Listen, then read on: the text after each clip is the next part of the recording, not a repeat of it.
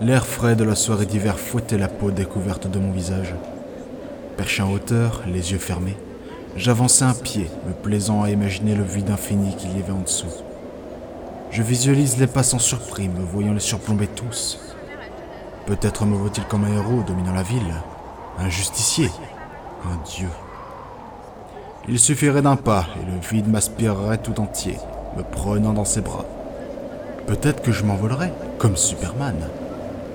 J'avance un peu plus mon pied, souriant, en ne sentant aucune résistance en dessous. Si je me concentre, je suis sûr que je pourrais marcher dans le vide.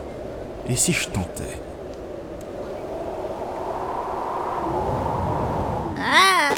Eh bien, voilà ce qui se passe quand on fait l'imbécile sur un muret. Bon, allez, relève-toi. T'as rien? Ça va? Allez, le héros.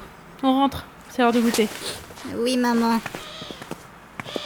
Donnant la main assez piteusement à ma mère, j'oubliais finalement assez vite ma mésaventure. Après tout, qui se soucierait de ne pas être un super-héros quand on a des crêpes pour goûter?